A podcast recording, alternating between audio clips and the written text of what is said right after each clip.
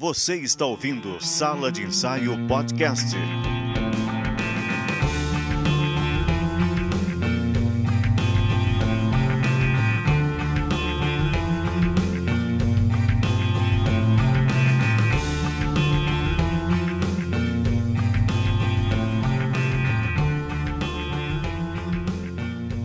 Bem-vindos, bem-vindos, bem-vindos a mais um Sala de Ensaio Podcast. Pode chegar, pode chegar que aqui você sabe o nosso ensaio é sempre aberto, então entra, fecha a porta, pega aquela cadeira, aquele café especial, ou chimarrão também pode ser, não tem problema.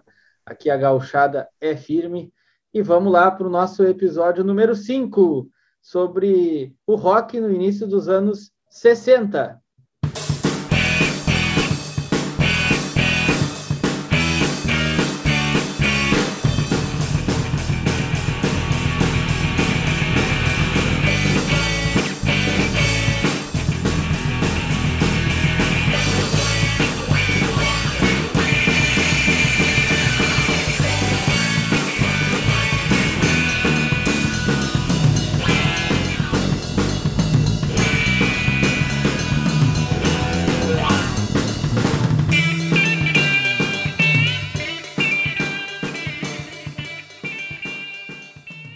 Outra coisa que eu acho bem importante a gente colocar é que, acho que a gente não chegou a comentar isso ainda, mas vocês talvez tenham percebido que desde o nosso episódio número 3, nós estamos com uma vinheta nova, olha aí.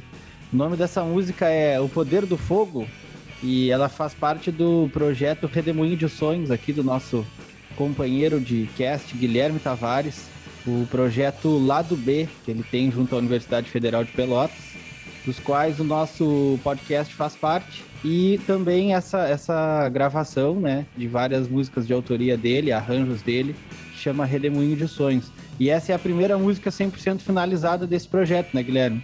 E veio aí como é um rock and roll, veio pro nosso pra vinheta Isso do aí, nosso episódio. Era, até era uma música que tava meio esquecida, não tava ali na lista do que a gente tá mixando no, naquela ação ali do projeto lá do B. Mas aí, como a gente precisava de uma vinheta aqui pro podcast, eu pensei, ah, pensando em toda aquela variedade que tem lá, cada música é de um estilo diferente, essa daí casa, né? Acho que ficou legal. Sim, sim, sim, sim. Que acrescentou, acrescentou muito aí a vinheta ao nosso cast. E é isso aí. Onde é que o pessoal vai poder encontrar essas músicas todas 100% depois, Guilherme? No YouTube no YouTube, vai estar tá tudo no canal. A gente coloca aqui do... na descrição do programa, de repente. Eu não sei se tem como atualizar as descrições anteriores, aí a gente vê aí como é que faz. Tem, tem, tem, tem. Aí quando, tá. quando sair a gente atualiza. Então se você está vendo essa descrição é porque já saiu. Se você procurou na descrição e ainda não encontrou, é porque ainda está por vir. Mas voltando aqui para o assunto principal deste podcast, hoje nós vamos falar um pouquinho sobre folk revival Blues Revival e Surf Music. Para já começarmos esse bate-papo, esse ensaio super bacana, eu quero chamar os nossos participantes para se apresentarem e dar aquele oi para vocês. E aí, Guilherme, como é que tá? Como é que passou do último episódio até aqui? Passei trabalhando bastante. Precisei aprender mais sobre folk revival, que era uma coisa que eu não estava muito afiado, mas aí foi bom. Já estou um pouco mais esperto hoje. Estamos mais uma vez com ele, senhor Bruno. Dá seu salve para a galera aí. E o que que tu vai nos ensinar hoje, Bruno? Como é que foi? Como é que foi tua semana? Tchê, o que que eu vou ensinar é uma expressão muito forte. O que que a gente vai conversar a respeito, né? Mas eu também passei relembrando algumas coisas e vamos ver o que acontece. Bora, bora. Vamos lá então. Vamos dar início a esse episódio sobre o início dos anos do rock nos anos 60, com a participação do Bruno, Bruno, faz um, um panorama para nós aí dessa virada dos anos, dos anos 50, que nós já abordamos aqui em outros episódios, para os anos 60. O que, que aconteceu aí nesse, nesse período, musicalmente, uh, nessa virada de década para o início dos anos 60? Bom, então eu farei um brevíssimo resumo aqui do que, que a gente conversou no último programa, né? No final ali do, dos anos 50, onde teoricamente começa o rock, né, onde a gente tem um marco pelo menos para marcar esse negócio todo, né, um marco para marcar, ficou ótimo isso. Então a gente tem ali é, aqueles quatro anos, né, mais ou menos de, de, início do rock. Aí a gente conversou sobre a, a, a morte do rock, né, e aquela onda dos teen idols que vem a tomar conta, né, no mainstream musical, tá? E aí a gente até comentou na, na, no último episódio sobre os teen idols, a gente não lembrava de nenhum teen idol negro, né? E aí o Guilherme lembrou aqui do Chub Checker, que talvez seja o único teen idol negro. E tem a ver também com a questão dos modismos das danças, né? Porque tem a ver com o twist, né? Vocês já ouviram falar do twist e o Chub Checker tem a bela canção chamada Let's Twist Again, que nós vamos estar ouvindo aí, né? Mas isso é o nosso resumo aqui, não vou me alongar muito, porque senão eu já me empolgo e, e vou, vou sair do, do script. Então aqui, ó, Twist tem muito a ver também com, com, a, com aquela canção do, dos Beatles, né? Twist and Shout. Então é uma coisa mais animada, bem é, da dança, bem jovem, digamos assim, e que retrata bem aquele momento do, do, do rock and roll. Né? No rock and roll, pensando ali no, no Beatles, invasão britânica, né? O nosso querido Sinaidos lá não tem nada a ver com rock and roll. Um, o Guilherme quer falar. Fala, Guilherme. É, só só para dar um, um toquezinho musical aí sobre o Twist, né? Para quem não tá muito ligado, embora esteja tocando no fundo aí o Let's Twist Again, mas a, a batidinha aquela do backbeat, um, dois, três, quatro, um, dois, três, sempre tem como se fosse, às vezes é com palma mesmo que gravam, né? Christian Shout acho que tem palma, não me lembro. Né? Tem, tem alguns twists assim do, dos Beatles e mais famosos assim dos anos 60 que tem palma. Essa Last Twist Again talvez tenha também. Ou Come On Everybody, sei lá, alguma outra coisa assim de twist dos anos 60. A gente sempre vai ver que tem um backbeat, né? Com a palma duplicada no tempo 2 e uma palma simples no tempo 4. Assim, ó. 1, 2, 3, 4. 1, 2, 3, 4. Depois a gente vai ver essa levada até no B-Rock aí dos, dos anos 80 no Brasil, né? Isso aí volta com tudo. Essa levadinha uhum. de twist. Era isso, não vou, não vou interromper mais, já fiz a minha participaçãozinha aqui que eu lembrei disso. Não, exatamente. E sempre quando eu ouço isso, eu lembro daquele filme The Wonders, que é um filme sobre uma banda também dessa época aí, que tem tudo a ver com esse negócio. Inclusive, o, a música do filme tomou as paradas de sucesso aí, não lembro de quando é o filme, mas acho que é início dos anos 2000. E é bem isso aí. Inclusive tem uma hora que para e fica só a bateria fazendo exatamente essa célula que o Guilherme fez ali. Então é bem interessante. A coisa né, dá voltas. E uh, pensando também no contexto né, do Reino Unido, na Inglaterra, a gente tem o Skiffle, que o Guilherme também comentou. E aí a gente tem o Skiffle Crazy, né, que é impulsionado pelo sucesso do Lonnie Donegan, que, que é o, o grande representante, digamos assim, do, do skiffle, né? E nesse, nesse meio tempo aí a gente já tem um pessoal que é influenciado, como o Guilherme falou, o nosso Jimmy Page, né, que aparece também em programas de televisão, né? E o, o Lonnie Donegan, até é bom a gente citar aqui um exemplo, que é o Gambling Man, onde ele tá loucão, assim, né? Crazy Skiffle mesmo. Então, o nosso querido Lonnie Donegan também influenciou muita gente, né? Além do Jimmy Page e um deles o nosso querido John Lennon, né? Da banda, né? Da banda que vocês já sabem, mas antes da banda que vocês já sabem o nome, The Quarrymen era a banda onde o nosso querido John Lennon fazia parte e era uma banda de esquifo, né? Então uma banda pré-Beatles. Mas eu vou passar a bola aí que eu já manipulei demais esse programa por hoje.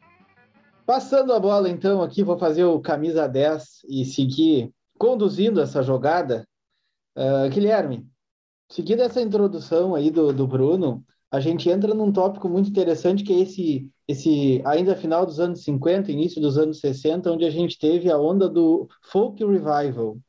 Uh, nós estava falando ali no início, disse que tu teve que dar uma, uma buscada mais a fundo. O que que tu encontrou para nós dessa dessa dessa primeira fase aí com esse surgimento do folk revival? Pois então, como eu disse, né, dei uma olhada, uma garibada aí, de última hora quase, assim, para esse episódio aqui. E eu ainda tenho algumas dúvidas, então eu vou falar um pouco sobre o que eu aprendi, mas um pouco sobre minhas dúvidas também, né? E, na verdade, a, a grande dúvida é: isso é um revival do quê? Né? Para começar, primeiro, antes de entrar nessa problemática, eu vou dizer só assim que a febre do skiffle, que o Bruno acabou de falar aí na Inglaterra, foi uma espécie de folk revival que antecedeu o, o movimento folk nos Estados Unidos esse novo movimento folk nos Estados Unidos, né? Então, na Inglaterra, o Lonnie Donegan começou a gravar pelo menos em 1956. Uma das gravações mais antigas que eu encontrei dele foi de 56. Então vê que é praticamente na mesma época que surge o rock and roll, né? um ano depois.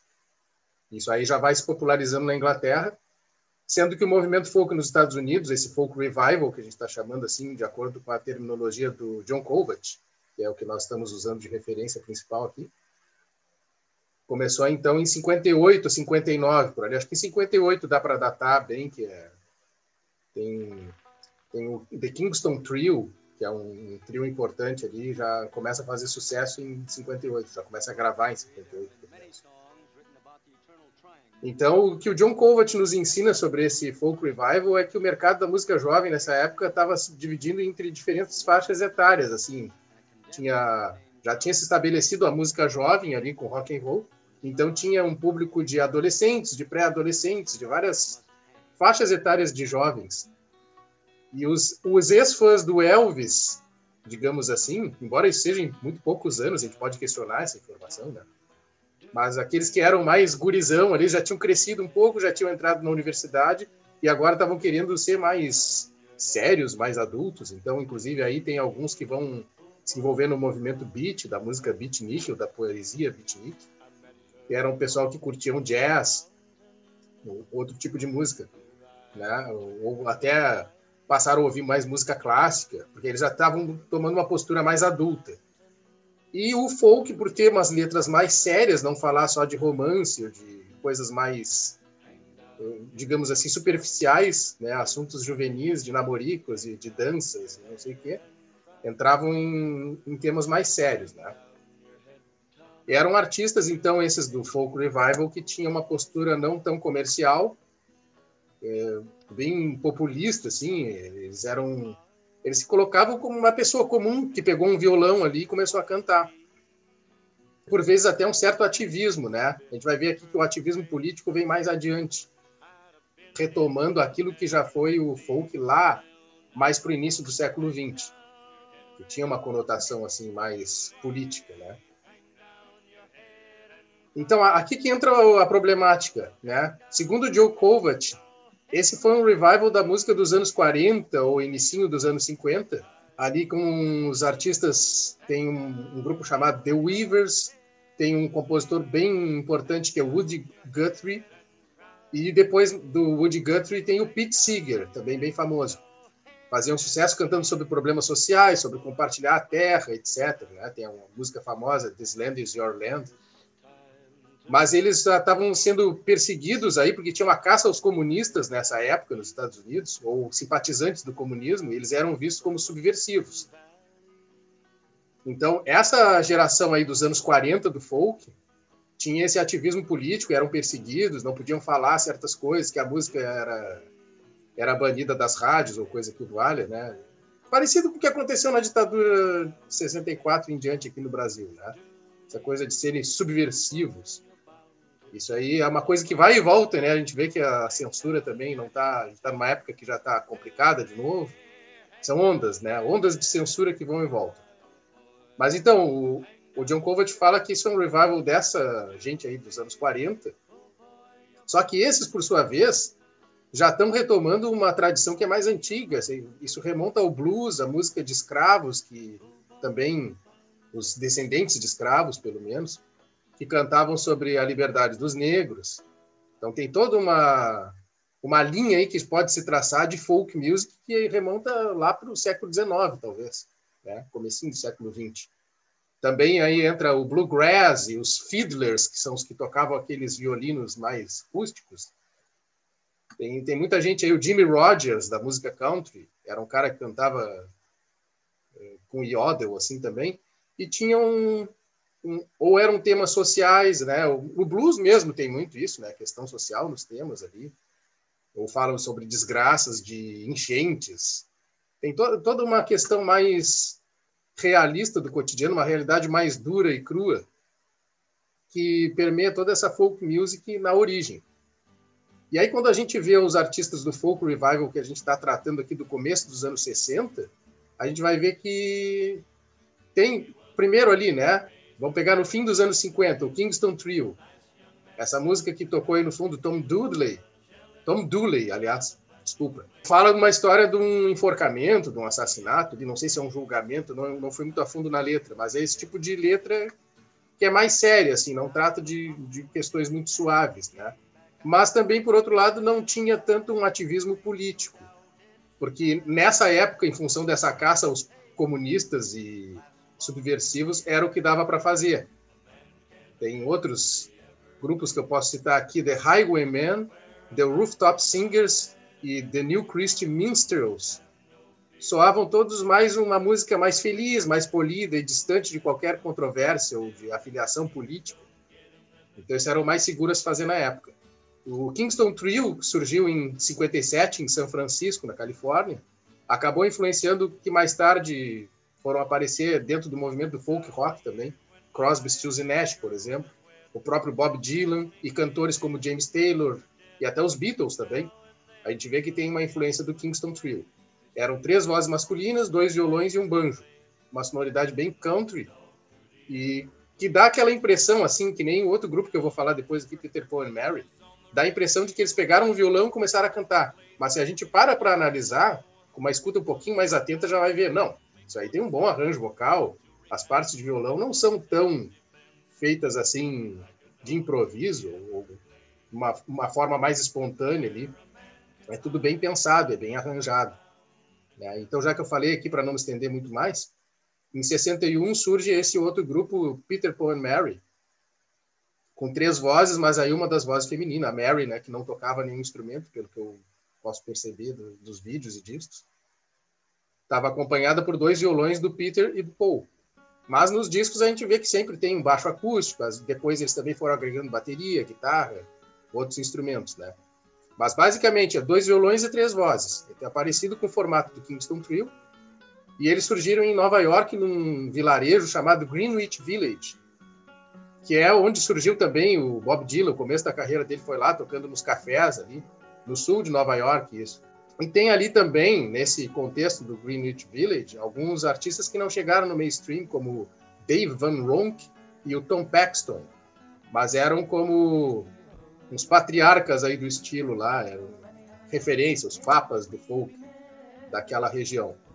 E aí, quando a gente vê mais para metade da década de 60, o folk começou a se voltou a se posicionar politicamente, começou a ter mais um engajamento político e de questões sociais, como nos velhos tempos, muito por conta dos movimentos sobre direitos civis, protestos contra a guerra do Vietnã e também os direitos das mulheres, né, começaram a ser reivindicados aí bastante movimentos feministas nessa época, mais para o fim da década né, 60. E aí em 63 a gente vê que o Bob Dylan começou como songwriter, ele era compunha canções que outras pessoas cantavam e demorou um tempinho até que ele começasse a cantar e tocar violão, gaita de boca, né? Era um exemplo do cara que se vestia com roupa simples, tocava assim um violão bem improvisado, uma gaitinha sem muita técnica, não tinha muita técnica vocal, nem muita técnica instrumental. A gente vê que é um acompanhamento bem simples, repetitivo, que serve para contar história, porque basicamente todos esses folk, artistas folk, eram contadores de histórias. Né? As músicas eram histórias mais ou menos longas. Que até teve um amigo nosso aqui que já comentou lá do, sobre o primeiro episódio, o Rogério, Rogério Rodrigues, que ele gosta muito do Bob Dylan, né? E sempre fala do Dylan. E ele fez um TCC sobre isso aí que ele chamou de canções narrativas. Eu estava lembrando enquanto eu fazia o, esse meu estudo aqui. E, então, isso aí são, eram exatamente canções narrativas, né? Contando uma história mais ou menos longa, com a música repetitiva, que servia como pano de fundo, como o Bruno disse hoje, conversando aqui antes de começar a gravar. Como é que é, Bruno? Para não ficar. É, para a coisa não né? ficar muito seco, né? Não, não, para não ir a seco, vai contando ali a história e narrando com, com, com, aquele, com aquela instrumentação no fundo ali, né? Geralmente. Aquele violãozinho, né? Uhum. É, que, e tem muito a ver também, fiquei pensando agora, tá falando. Isso também tem a ver com o início do blues, né? Com a contação de histórias ali, de, de, de situações também. É, com instrumentos, mas o blues era mais improvisado, não tinha uma forma muito clara, né? Esse pessoal do folk aí tem uma forma assim meio um loop meio definido e ele fica repetindo, né? Pensando uhum. nesse ponto de vista. Eu já disse aqui, né? Tem uma ligação com o rock, que é o folk rock que vai surgir depois, alguns anos depois aqui, na segunda metade dos anos 60. Mas o que mais que pode a gente pegar assim do folk? Porque a gente está falando de um outro estilo, não é rock, né? É folk. o que, que tem a ver com rock? Por que, que a gente está falando disso numa Histórias do Rock? Por que, que é tão importante? Porque as, esse conteúdo político, esse conteúdo social, é as letras que não ficam falando só de futilidades e coisas cotidianas no sentido mais superficial da palavra, isso vai influenciar demais as letras. Depois até dos Beatles, aí eles mudam, param de falar no início da carreira lá sobre I wanna hold your hand, quero pegar na sua mão, as coisas de namorico, era muito namorico, né? E passam Pois a é. cantar sobre outras coisas completamente diferentes, né? E muito É, o, influência o folk, de certa forma, ajudou a amadurecer o rock, né? A coisa não Exato. ficar tão, tão bobinha, tão assim, naquele nível inicial, né? Então ele dá uma. Dá uma sent- sentou o rock e disse: Não, peraí, vamos fazer alguma coisa que, que tenha fundamento. Exato. E outra ligação aqui também é o Jimi Hendrix, que não gostava da própria voz e de- decidiu que seria capaz de cantar depois de ouvir o Bob Dylan, né? Ele pensou assim, ele pode, eu também posso. Se Bob Dylan cantando com aquela sem técnica, mas isso- tudo no nariz, então vamos lá, né? Isso, isso aí, eu acho que muita gente pensa, né? Depois, o pessoal que conhece o Bob Dylan, que, porque o foco não é a- a- ali Não é é a a contação de técnica vocal, é a contação de É. história. É o conteúdo da letra, exatamente. É acordar as pessoas para a realidade que está em torno delas. É Hum. fazer pensar.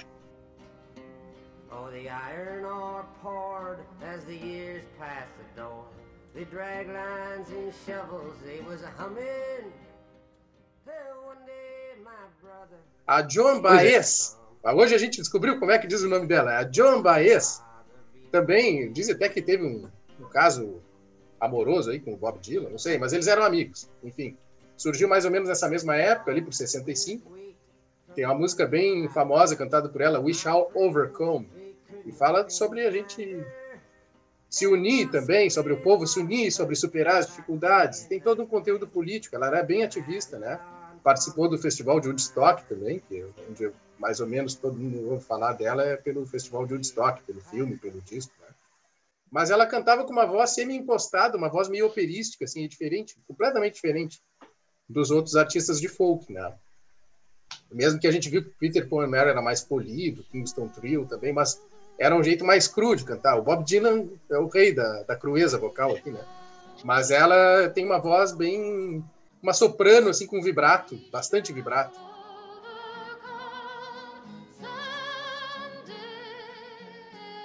E aí, na carona da John Baez, eu ouvi muito documentário falando John Baez, mas não é John Baez. A gente ouviu da boca dela mesmo, né, Bruno? Aí, aí ficou bom. Name is John Exatamente. Baez. É, aí fica bom. Exato. Então, mais ou menos na mesma época que ela, aí surge a Johnny Mitchell, também famosa por as por usar as afinações alternativas no violão, né? Tocava de uma maneira diferente, assim, com o violão no colo.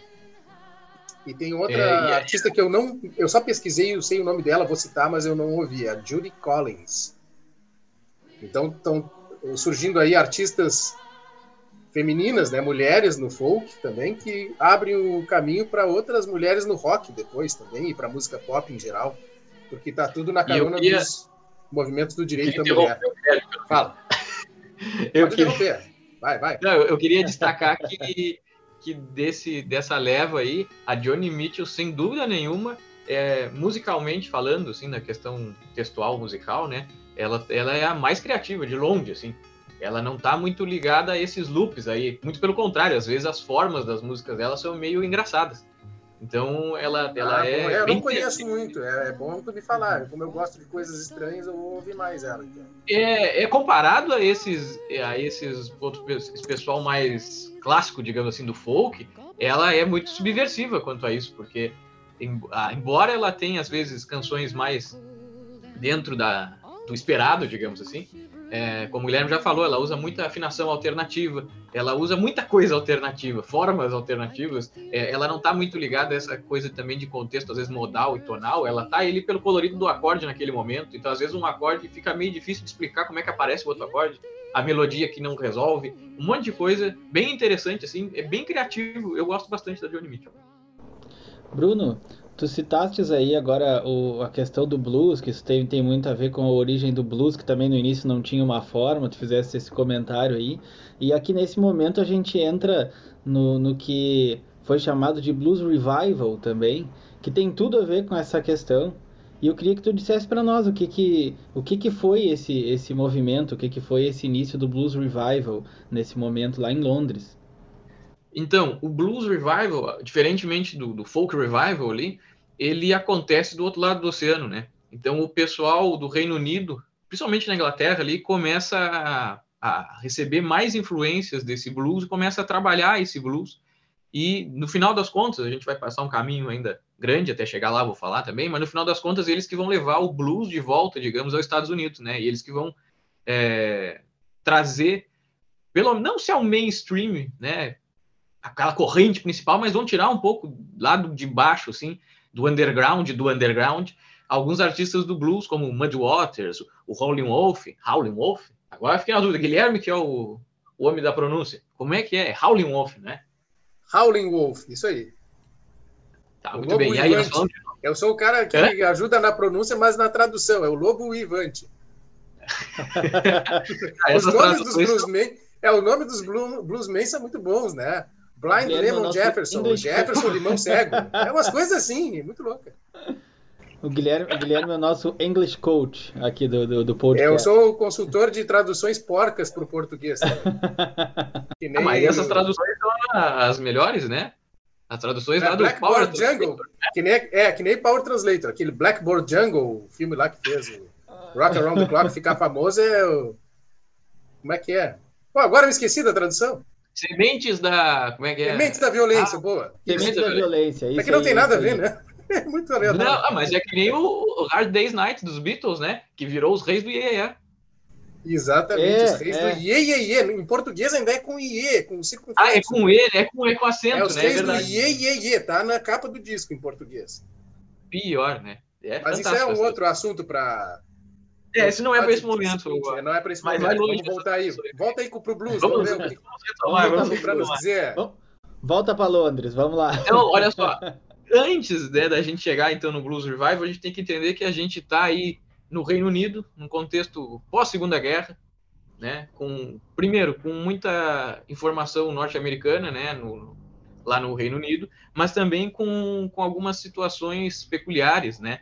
De pós-guerra, desse desse momento aí de Blues Revival, a, gente tem que, que perceber que também na Inglaterra tinha os mimosos teen idols, né? Também tomavam conta das paradas de sucesso nessa mesma época. E eu vou, não vou entrar muito a fundo neles aí porque é um assunto interminável. Então eu vou falar só o nome, Cliff Richard. Se vocês procurarem, é uma mistura assim do, do, do Elvis com um pouco de Frank Sinatra, talvez, é britânico. Né? Basicamente é um teen idol britânico que emplacou vinte e tantos hit singles aí na sequência, assim, o homem é um bicho. Mas é naquele feitio teen idol, né? Então, é, nesse mainstream rolava mais ou menos como estava acontecendo lá nos Estados Unidos. Mas, como a Inglaterra, nesse contexto pós-guerra, tinha muito, é, muita influência norte-americana, né? Pela função da guerra, pela função de ter cidades portuárias, onde chegavam esses repertórios é, de blues, né? De outras coisas também, mas principalmente blues, né? Então, o pessoal lá se identificou muito com essa sonoridade e, e eu imagino que com, com os temas, né, com os textos, assim, porque o blues tem muito dessa coisa que o Guilherme falou, que o folk também tem, de letras, as- em, por vezes, mais sérias, falando de assuntos reais, né, de assuntos, às vezes, mais pesados, e, e esse momento pós-guerra, esse pessoal que estava tocando, que estava querendo é, ir para outro lado, tinha vivido um momento da guerra, né? Então, é, com racionamento de comida, com problemas, N problemas, né? Que não, não vamos entrar aqui, mas a ideia é que eu- eu vejo que o pessoal se, se conectou com esse repertório pela sonoridade, claro, mas também por, pela questão dos temas, né? E se identificou muito com essa, com essa situação do bluesman. E aí a gente vai ter alguns artistas que são os, os grandes é, patronos, digamos assim, não sei como que a gente vai dizer, são os pais do, do, do blues, né, do, desse blues revival lá no Reino Unido, que são, tem dois assim que são os primeiros mesmo, que a gente sempre pega como referência e que aparecem em tudo que é lado e todo mundo comenta eles como, como referência, tanto os historiadores quanto os próprios músicos, né? Alexis Corner e Cyril Davis são os dois que tinham no, no, início assim uma grande influência nesse meio blues revival. Inclusive eles tinham uma banda junto, juntos que se chamava Blues Incorporated.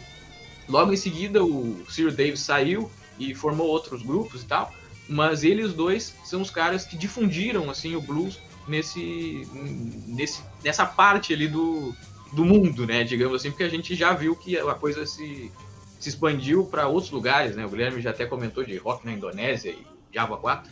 Então, é, ali, naquele momento, no Blues Revival, esses dois são muito, muito pesados, tá? E a, a gente tem também, logo em seguida deles, assim, eles são meio contemporâneos, mas esse cara que eu vou falar agora, ele vai aparecer para o grande público um pouco depois, que é o John Mayall.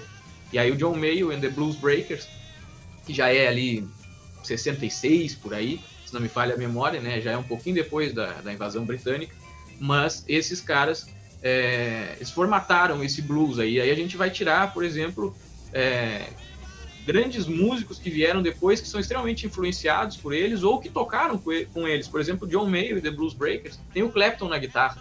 John Mayall and the Blues Breakers também influenciaram inúmeras bandas, como os Stones, como os Yardbirds, como The Animals né? E a gente vai pegar grandes guitarristas de, de rock, blues, como Jeff Beck, Jimmy Page, Eric Clapton, Chris Rory Gallagher, né? Inúmeros outros que vão vir dessa Gary Moore e vai longe a lista, né? Peter Green, pô, tô lembrando de vários outros agora. Então acontece que John Mayall, que vem um pouquinho depois, influencia um monte de gente, mas antes dele ali, que serviu também como base para ele depois surgir, são esses dois, Cyril Davis e o Alexis Corner, que, se não me falha a memória, está tocando aqui The Cut Man, uma versão do The Blues Incorporated, com os dois tocando. Pensando então no John Mayall, que lá em 66 vai lançar um disco com os Blues Breakers, com Clapton na guitarra e mais um monte de gente, ele já vinha ali desde o final da década de 50, 59, 58 por aí, ele já estava aparecendo, mas onde ele estoura mesmo é juntamente com os Blues Breakers, em 66. E aí tem uma música desse, do, do primeiro disco deles, que me falhou a memória agora, não lembro o nome, é, chama All Your Love, a música que é um standard de, de, de, blues e tal, que tem uma versão muito boa, o Clapton inspirado e tal. E assim como o, o, o, Blues Incorporated, obviamente eles tocavam muitos clássicos do blues, mas eles também compunham. Então a coisa começa a, a pegar um sotaque britânico assim no blues, e a gente vai ver em outras bandas depois tipo The Mood Blues, que vai levar a coisa para um outro lado, né? Então já começa a misturar. Mas aqui nesse momento ainda está um pouco americanizada, obviamente, a coisa, né? Mas eles têm um. Fala, Guilherme! Eu. Não quero te interromper, mas só porque eu estou guardando muitas ideias aqui. E tu falou do The Mood Blues, né? Eles começaram com esse nome aí, tocando Rhythm and Blues. Era um som completamente diferente do que eles foram fazer alguns anos depois, que aí em outro episódio, mais adiante, nós vamos ver, né, que eles são pioneiros do rock progressivo.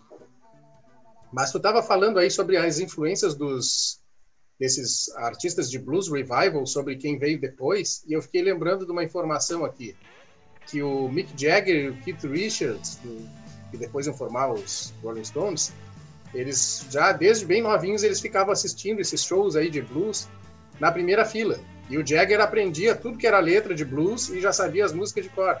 Então o que acontecia ah, às vezes, eu não sei se era na banda do Alexis Corner ou se era na do John Mayo, acho que era na do John Mayo, que às vezes o vocalista por algum motivo não podia cantar uma música ou chegou atrasado, qualquer coisa assim, eles já chamavam assim, ó, o Jagger, vem cá, quer é. cantar uma com a gente? Se eu não me engano, é do, se eu não me engano, é do Alexis Corner. Alexis Corner, repetindo. Até porque é. o, isso lá no Marquee Club, né? Também tinha, tinha aquele outro lá que o Beatles também tocava depois direto, The Cover, né? Tudo nesses, nesses, Club, nesses clubes aí. E até porque eu fiquei pensando que é porque o John Mayo é muito instrumentista, né? Toca é, gaita, piano, guitarra e canta também, né?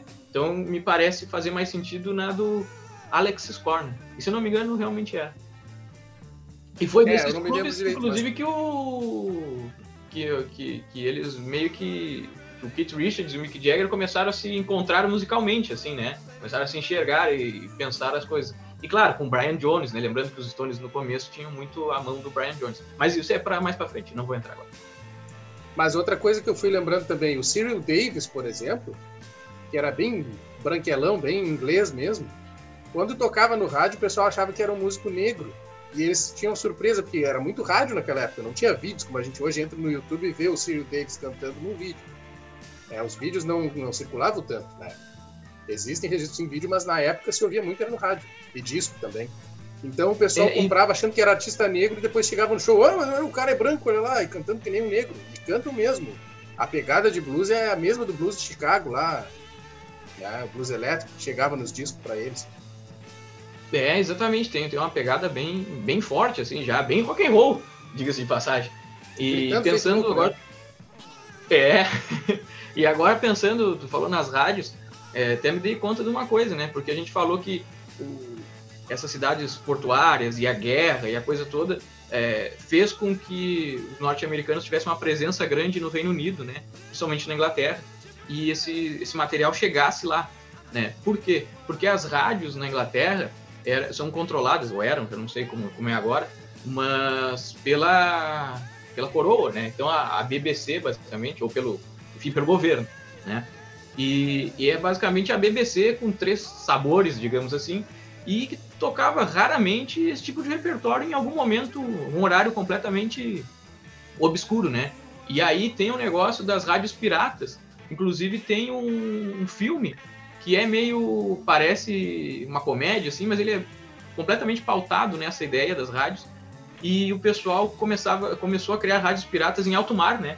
Botava todo o equipamento de rádio no barco, levava para fora do- dos limites britânicos e transmitia 24 horas por dia esse tipo de repertório. Inclusive tem um filme que eu não lembro de qual ano é, mas é início dos anos 2000, eu acho, que chama ah, vou lembrar do nome do filme. Em português é Os Piratas do Rock, mas em inglês Não, mas é que quer dizer, mas é, aí é pirata mesmo, que é no mar, É né? pirata. é, é. ex- exatamente. Isso aí que deu é- origem. Isso aí que deu origem à rádio pirata, pirataria, É essas Pirate coisas, será ou Bay, não? hoje em dia, site pirata. É, É. será, será que é daí ou não? Não sei, mas é. Em inglês, inclusive, chama, agora eu lembrei, ó, The Boat That Rock. É um filme que mostra um pouco essa, esse momento onde os caras criaram uma rádio, e, claro, ali mostra uma, mas tiveram mais de, de uma, e eles levam para o alto mar, onde sai dos limites, e eles transmitem esse negócio. Claro, né, isso já é um pouquinho, é, é da mesma época, mas é um pouquinho depois a esses caras que pegaram, que estavam fazendo esse som no momento, né, porque as referências deles são um pouquinho anteriores. Mas é bem legal essa história. E isso abriu muitas possibilidades para o pessoal escutar outro tipo de repertório lá no, no Reino Unido, principalmente na Inglaterra. E já que a gente está falando das mídias aí, né, da rádio, rádio pirata e também dos filmes, outra coisa que me lembrou agora aqui, que é uma informação que o Bruno pode confirmar talvez aí, mas eu lembro de ter estudado em algum lugar, que é essa chegada dos blues aí, dos discos de blues lá na Inglaterra, por cidades portuárias, como ele falou, levavam a, o pessoal a fazer reuniões, né? Porque assim, alguém comprava um disco de um artista, o outro comprava outro. Aí o pessoal se juntava, né? Faziam reuniõezinhas para ouvir os, os discos. E aí, com o acervo de cada um sendo reunido, eles já tinham um bom acervo, né? Isso, inclusive, os Beatles passaram por esse processo de aprender blues e rock por discos, assim, nessas reuniões. Se juntavam. Bom, eu peguei a época do vinil e me reunia com os amigos para ouvir LP também. E era bem essa coisa de emprestar disco um pro outro, de juntar todo mundo para ouvir, fazer reuniões para ouvir música, né? É, por aí, Bruno. Exatamente. Eu, é, eu também fiquei lembrando, tu estava falando e eu estava lembrando assim, de coisas que, que eu ouvi, que eu li. E eu lembro de um comentário do Clapton. E ele, depois de já estabelecido, assim e tal, aí vendendo e tal, ficou pensando se, se ele estava se vendendo, né? Saindo, porque ele era meio purista, assim, no começo. E aí ele, ele comentando que, que ficou pensando aquilo, era uma coisa que meio que aborrecia ele, né? Que ele não estava mais fazendo aquilo pela, pela música, pela arte, estaria talvez fazendo pelo dinheiro. E aí se deu conta justamente disso, que ele sabia tocar o blues, ele conhecia o blues por causa de artistas que fizeram discos e venderam, né? E aí chegava até eles lá, por todo esse processo que a gente comentou, e eles faziam essas coleções, essas reuniões e ouviam, ficavam ouvindo os discos, né? E aprendendo as músicas, absorvendo aquela sonoridade. Então ele se deu conta que existe um equilíbrio, pode existir um equilíbrio nesse negócio todo. Exatamente isso aí que nem eu, eu esqueci de comentar isso, foi bom de falar. Na questão ali do folk, que eu tinha falado antes também, como eu disse, né, eles eram artistas que se mostravam como uma pessoa com a roupa simples, ocasional, assim, caseiros, né, com um violãozinho, se acompanhando com uma gaita de boca, tudo muito ocasional, mas na verdade, como eu disse, tem alguns artistas ali que têm um arranjo vocal bem trabalhado, as partes do violão bem estudadinhas, bem arranjadas, e todos eles passaram por gravadoras, por produtores, né? Existe todo um meio industrial ali fonográfico que é o que faz a gente conhecer eles. Mesmo o próprio Dylan, que é bem autêntico, assim, não, não quer dizer que os, os artistas sejam feitos por causa disso, né? porque se submeteram a essa indústria. A grande maioria deles, no folk ali e também nesse blues revival que está citando aí agora na Inglaterra, são bem autênticos, são bem pessoas que estavam engajadas em fazer aquele som, acreditavam naquilo mesmo, não era um negócio comercial, né? no sentido de comercial demais, mas era exatamente como tu está dizendo, um equilíbrio entre entrar nessa indústria para se fazer conhecido, para que a voz deles vá, vá adiante, mas sem se vender para o sistema, né? Eram artistas que tinham a liberdade de gravar aquilo que eles realmente queriam gravar. Provavelmente em gravadoras pequenas, eu não sei aí os detalhes disso. Né? Mas acabaram chegando no mainstream. Sim, levou um tempo, mas o que ajudou foi justamente esse, esse pessoal que acabou vindo depois, por exemplo, o, os Beatles, eles não são tão blues assim, né? Mais para frente lá da carreira deles, né? estou falando aqui 64, talvez 65. Mais para frente eles até vão pegar um pouco mais assim, né? Mas nunca foram é, comparado aos Stones, por exemplo, não são blues, né? Os Stones são muito mais. Só que os Stones, que são um grupo que, que tem um baita peso na história do rock, é, não foi que nem os Beatles, né? eles não chegaram nos Estados Unidos, já tiveram toda aquela fama e puderam mostrar a coisa toda. Então levou um tempo para eles poderem chegar no mainstream. Aí quando eles chegaram, eles trouxeram mais um, um, monte de gente, né? Nessa, nessa ideia mais blues, mais... É, hum. Não sei se autêntica, mas mais rústica, talvez, né? Sem tanta produção, aquela coisa mais orgânica. E Bruno, uh, seguindo esse teu raciocínio, como que isso tudo então foi chegar até os Estados Unidos aí, que tu, tu fizesse esse link aí no início, como que essa coisa toda desembocou nessa nova onda dos Estados Unidos aí? Bom, é justamente isso, né, que a gente estava comentando agora há pouco. O que, que aconteceu? Esse pessoal aí veio na onda dos Beatles, né, na onda da invasão britânica, e aí, é, quando os Stones vão, eles levam um tempo, eles dão uma, dão expõem uma, uma, poeira ali antes de, de, conseguir. Na realidade, eles nunca emparelharam os Beatles, né? Que me desculpem os fãs dos Stones, mas é, eles têm um baita peso, mas eles não são os Beatles. Então eles estão sempre comendo poeira, mesmo que os Beatles com 10 anos tenham feito mais do que eles em 50. Mas isso é outro, outro ponto, que eu vou deixar mais para frente.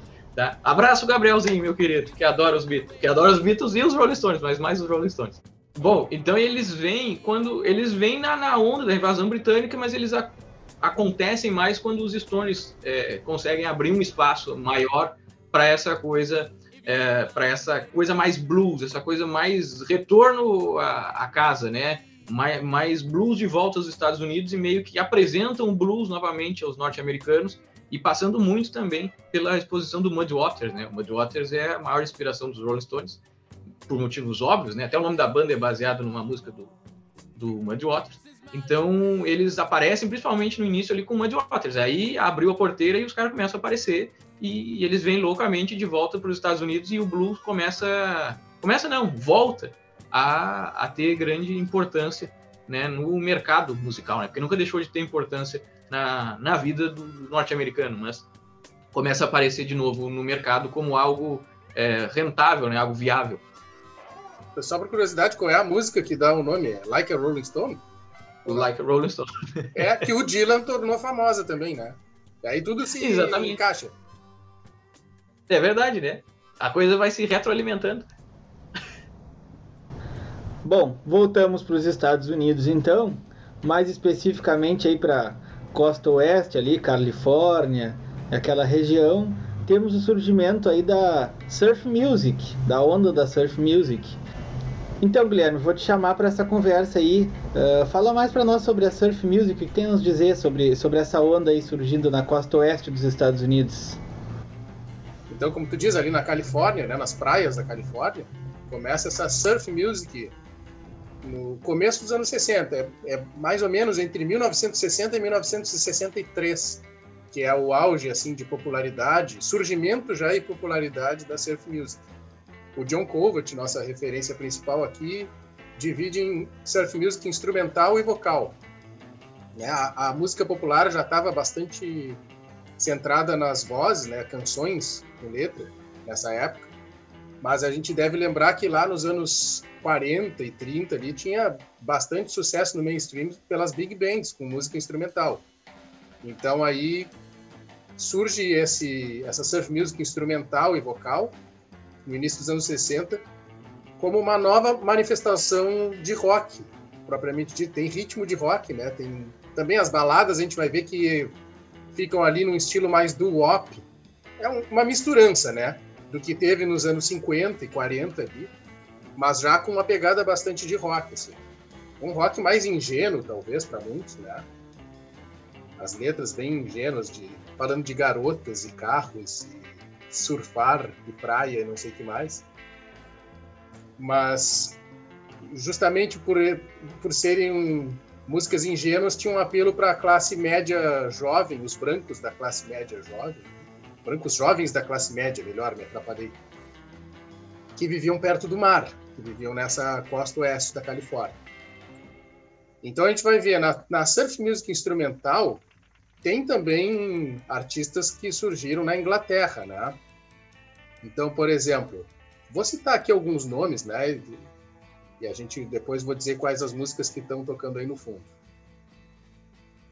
Então, a música instrumental, surf music instrumental, geralmente tinha duas guitarras limpas, base e solo, né? Que a gente vai ver esse formato de banda. Duas guitarras, uma guitarra base e outra solo, mais o baixo e a bateria, que é a, a instrumentação básica desses grupos aí. É o que a gente vai ver depois nos grupos dos anos 60 ali, de rock né, propriamente ditos, da, da, invasão britânica, que a gente vai ver depois. Então, os Beatles têm, por exemplo, essa coisa de guitarra base, guitarra solo, baixo, bateria. Já é a mesma instrumentação da surf music instrumental. E aí, então, a gente tem também esses solos de guitarra com bastante uso da alavanca, para quem é guitarrista, né? Aquele trêmulo de alavanca. Vão ouvir direto, assim, é o... e a palhetada rápida também, os Vamos ver aqui que nem tocando que nem bandolim, assim, é bem típico da surf music instrumental.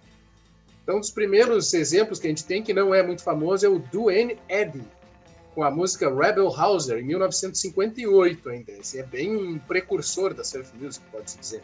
E que usava já um efeito de trêmulo do amplificador. Isso aí, para quem é guitarrista, é interessante, que já tinha um dos primeiros efeitos, porque a guitarra quase sempre era uma guitarra limpa, né? No rock and roll dos anos 50, ou era um violão, muitas vezes. E aqui já tem um efeito de trêmulo e esses efeitos de alavanca. O The Ventures, que é uma banda bem famosa de Seattle, inclusive a gente vai ver na história do rock, tem muita coisa que surge em Seattle em diferentes épocas, né? em, em Washington. O The Ventures surge então em 58 também, mas se populariza em 60 com com alguns temas ali que fizeram mais sucesso nos anos em 1960 mesmo, eles despontam já mais no mainstream. O The Shadows, que é de Londres, né? E era a banda de apoio do Cliff Richard, que o, o Bruno falou antes, que era o Elvis inglês, né? Ou um dos teen idols ingleses lá. Era o bonitão de topete, que emplacou vários sucessos. É a banda de apoio dele era o The Shadows.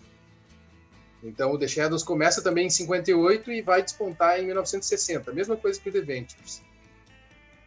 Tem também o, o Dick Dale, é um guitarrista norte-americano aí que tinha uma banda Dick Dale and the Deltones, bem nome de rock and roll dos anos 50, mas que faz um sucesso bem grande aí em 62 com Miserable, que é um tema oriental tocado na guitarra também já com esse, essa palhetada rápida que eu falei. Parece um bandolim, mas na verdade parece um alaúde. É, isso é uma coisa que vem lá do Oriente Médio. Então, aqui, ó, vejam que salada, né, nessa surf music. E por algum motivo alguém associou isso com as ondas do mar e com surf. Até os clipes da época, vê quando o cara começa a paletar, ou começa a usar muito efeito de alavanca, aparecem umas imagens de onda. É uma, loucura, né? Tem também o The Surfaris, que a gente está ouvindo no fundo aí, Wipeout. Uma música que todo mundo queria aprender a tocar na bateria, porque tem um, uma, ela começa já com um tom-tom, né? Todo mundo chamava atenção que tem quase como um solo de bateria na música, assim. O cara vai levando nos tom-tons. Então isso aí já tem uma coisa de rock and roll aí que é o, o solo de bateria, né? Que é uma coisa que não acontecia antes. A gente vai ver que tem um solo de bateria em um disco do The Beach Boys que a gente vai falar, que eu vou falar daqui a pouquinho. E tem outro grupo menos famoso também que é o The Chantays. E vale a pena dizer aí, né, que no Brasil, depois eu vou falar, no Brasil a gente tem o, os Incríveis, como sendo uma banda que namora com a Surf Music também, tem um tema O Milionário, que vai tocar aí no fundo, que é o mesmo tipo de guitarrinha limpa, com o mesmo tipo de efeito de alavanca, geralmente uma Fender bem estridente, assim, com captador agudo, né? E falando então da Surf Music vocal, tem um grupo não muito conhecido que é Jan and Dean, que vai tocar aí no fundo, Little Old Lady from Pasadena, é o maior sucesso deles de 64. E The Beach Boys tem uma influência sobre as eh, as influências deles são as harmonias e, e as gravações de grupos vocais dos anos 40 e 50, também os girls groups dos anos do comecinho dos anos 60, que é uma coisa que a gente não falou aí porque não é tão diretamente ligado ao rock, mas que tinha o produtor Phil Spector. Né? Então a gente vai ver que a música Be My Baby, por exemplo, produzida pelo Phil Spector por um, desses grupos de para um desses grupos de girl groups, influenciou tanto o Brian Wilson que a gente vai ver Brian Wilson, um dos principais compositores do Beach Boys. A gente vai ver que ele imitava aquele ritmo, tum, tum, tum, tum, tum, tum. Essa levadinha aí tá sempre em várias músicas do Beach Boys. Mas também aquela levada de twist que eu já falei antes. E quando eles fazem alguma balada, como The Girls on the Beach, soa mais do wop.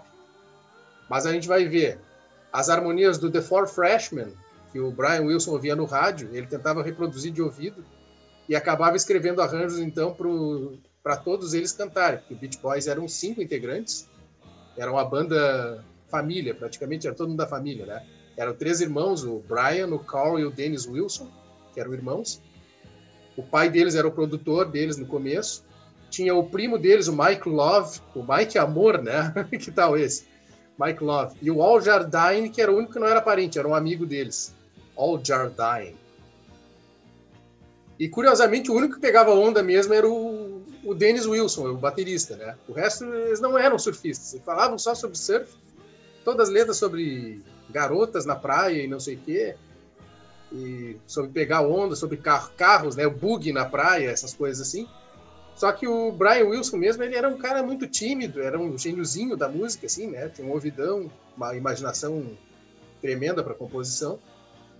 E para se inspirar para falar sobre temas de praia, ele usava uma caixa de areia que ele botava embaixo do piano. Ele tirava os calçados, botava o pé descalço na areia da praia, que ele pegava da praia lá, botava naquela caixa de areia e ficava de olho fechado tocando piano, imaginando coisas da praia. E assim ele se inspirava para escrever as canções sobre praia. Depois a gente vai ver que mais adiante ele encheu o saco disso aí e começou a bloquear também, começou a tomar LSD, eu acho, e outras drogas lá que é um assunto para mais é... adiante, para a parte que o surf music se torna, os Beach Boys se tornam psicodélicos, de repente. É, e as relações entre Brian Wilson e Sid Barrett. É, e entre Brian Wilson e os Beatles também, né? Sim, com certeza. É, que eu pensei nas viagens, né? Porque foram os dois que foram longe, mas um voltou. Quase não voltou, mas voltou. E só para dizer então, assim, ó, que traços que tem a surf music instrumental no Brasil? Vários artistas aqui tocavam Apache do The Shadows, que era um um tema que eu esqueci antes o nome ali, que surgiu em 1960, e outros sucessos internacionais instrumentais semelhantes. Então a gente tem em 58 o primeiro uh, surge o The Jordans com o primeiro compacto em 61. Todas as bandas de São Paulo que eu vou citar aqui tocavam também Noite em Moscou, tema russo, né? Então é temas instrumentais do mundo inteiro, tema de Lara eles gravaram, tema de filme. Em 61 em São Paulo a gente tem os The Jet Blacks que tem músicas instrumentais bem no estilo desses The Shadows e The Ventures, que eram os mais famosos aqui no Brasil. E as músicas cantadas deles são bem jovem guarda, bem aquela coisa fake que a gente já discutiu antes, bem teen idol, né? Com destaque para a canção Chapeuzinho Vermelho. Se vocês puderem ouvir isso, é hilariante. Vale a pena. Em 1962, a gente tem o The Clevers, ou The Cleavers, não sei como se pronuncia, que depois viram Os Incríveis. E o tema mais famoso, como eu já citei, é o Milionário. Então, só para lembrar, né, que apesar de todo essa esses ecos da surf music no Brasil aqui, começo dos anos 60, alguns até um pouco depois, mais tardiamente, mas a gente tem que lembrar que a Jovem Guarda e toda aquela coisa fake aqui, que entrou como rock no Brasil, seguia em, de vento em popa, né? Então o Tony Campelo grava em 63 o Bug do Bebê, que é uma música ridícula, com umas risadinhas de, de bonequinho, não sei o que, aquilo, um bebê rindo. É uma coisa muito ridícula. Vale a pena ouvir.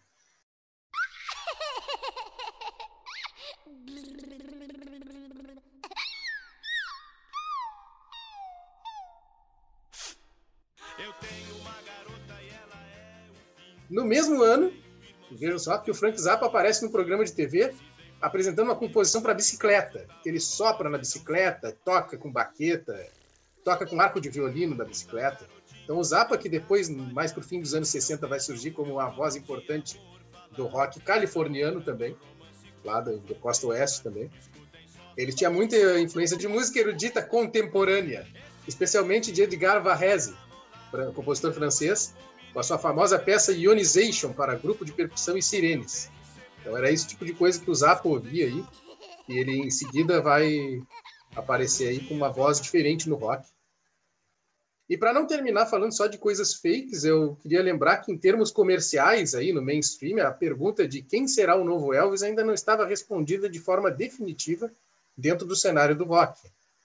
A indústria apostou nos teen idols, principalmente, entrou a surf music também no mainstream. Mas quem será o novo Elvis? Essa pergunta ainda não estava respondida e eu não vou responder ela agora. É para deixar todo mundo curioso. Bem, chegamos ao final de mais um Sala de Ensaio Podcast. Eu quero agradecer você que nos acompanhou até aqui e trocou essas informações, esses momentos conosco. Então, Agradeço a presença de todos, agradeço a presença do Guilherme e do Bruno e até o próximo episódio de Histórias do Rock no Sala de Ensaio Podcast.